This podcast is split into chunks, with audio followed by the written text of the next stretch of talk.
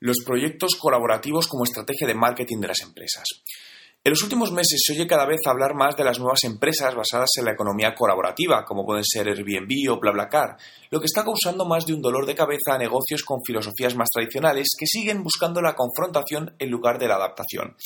En esta línea es donde quiero reflexionar acerca de la importancia de la adaptación de las empresas a la nueva realidad y donde podemos ver esta creciente economía colaborativa como una parte de la estrategia empresarial de los negocios.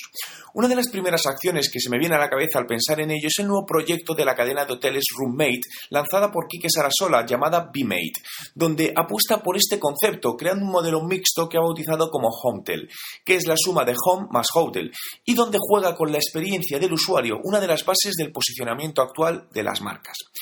Es el claro reflejo de una acción de marketing destinada hacia el cliente, pensando en él y en aportarle un valor, ya que se centra en vincular servicios de los hoteles con el de los apartamentos turísticos, creando un modelo blended adaptado a las nuevas necesidades de los viajeros, creando un ambiente propicio que permita a la marca Roommate acercarse más a sus potenciales clientes y conocerles para ofrecerles servicios reales que van a necesitar, y no intentar vender en un espacio de intrusión publicitaria.